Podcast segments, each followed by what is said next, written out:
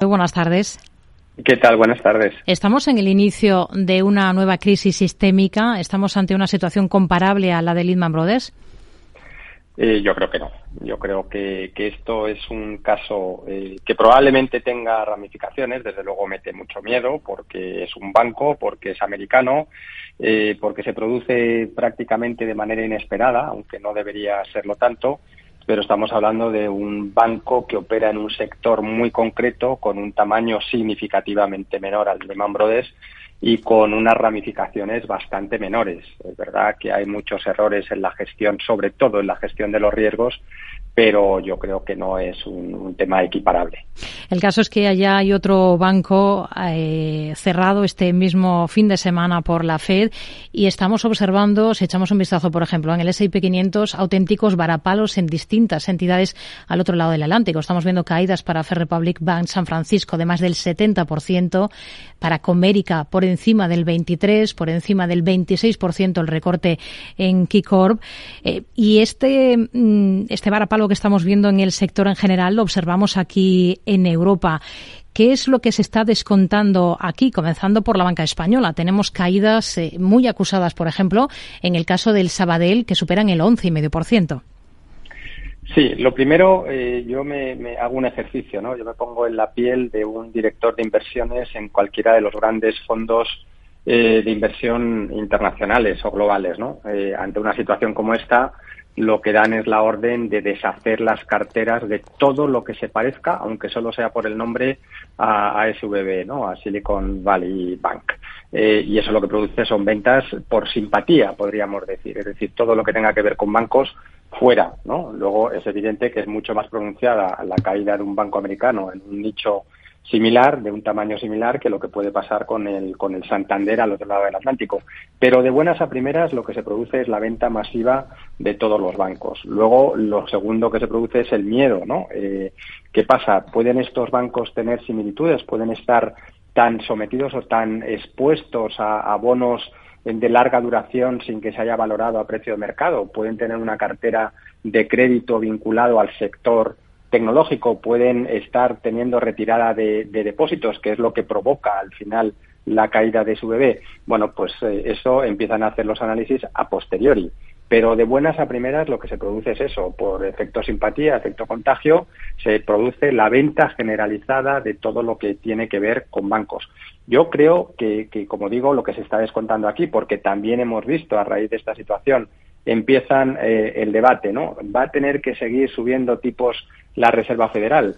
Es decir, las tires de los bonos van a seguir subiendo, la rentabilidad en el interbancario va a seguir subiendo, cosas que es lo que estaban provocando hmm. la subida, porque no nos olvidemos que los bancos españoles están subiendo al calor de esas subidas de las rentabilidades y de los tipos de interés.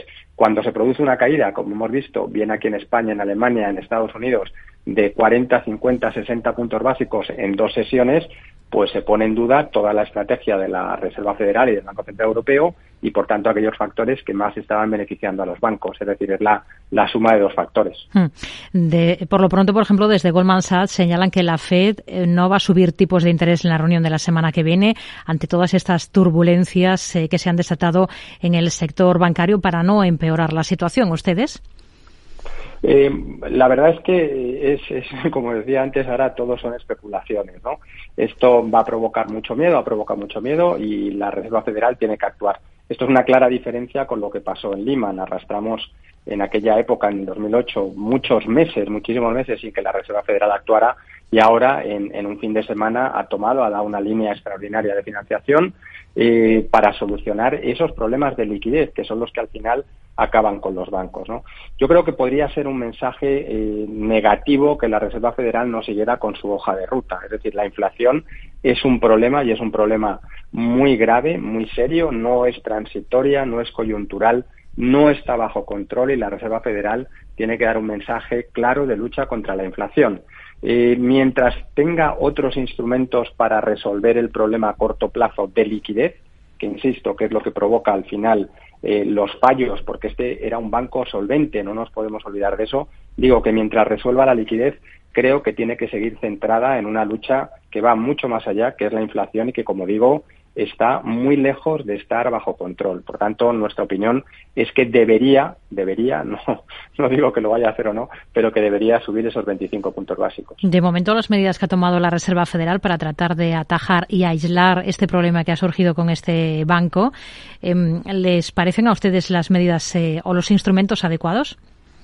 son los primeros y los em, inmediatos y yo creo que eso es lo relevante, ¿no? Que se actúe, que se que se actúe de manera rápida para, para cerrar la herida, eh, una herida en un primer momento que está, como digo, eh, constreñida o limitada a unas pocas entidades que tienen unas unos condicionantes muy específicos. O sea, pues digo que se suma el sector en el que, en el que actúa, el tipo de negocio en el que actúa, un negocio muy centrado en el caso de Silicon Valley en empresas tecnológicas con un ecosistema donde tomaba dinero de empleados y de empresas que están en ese sector, se lo prestaba a las mismas empresas, cuando éstas empiezan a tener problemas de caja, retiran los recursos. Es decir, es un problema muy claro que se mezcla con un problema de gestión de riesgo. Eh, y esto es lo esencial. No han estado aplicando las medidas que tenían que aplicar. Por eso digo que es un tema muy, digo, medidas de control de riesgo en términos de duración de la gestión de la duración de la cartera para machear con las necesidades de corto plazo.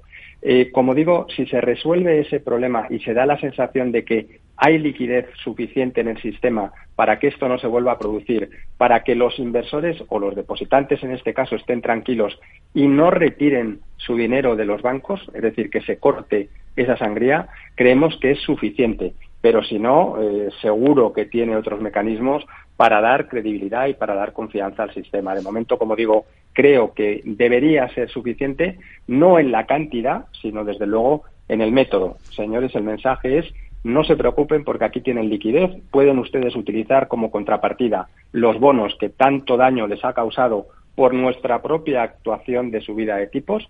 No se preocupen, nosotros los tomamos como garantía, les damos toda la liquidez para que sus depositantes estén tranquilos. Vamos a ver si esto es así. Parece que a nivel mercado general, es decir, el contagio solamente el sector financiero y sobre todo las entidades pequeñas, eh, si esto se corta, creemos que puede ser un, un periodo por supuesto, de volatilidad, por supuesto, de incertidumbre, pero no creemos que vaya a ir más allá. Por tanto, la Reserva Federal creemos que está haciendo lo que tiene que hacer de momento. Y como digo, si tiene que verse obligada a parar su subida de tipos o su hoja de ruta relacionada con la subida de tipos, eh, pues, pues cuidado porque entonces el problema puede ser significativamente mayor.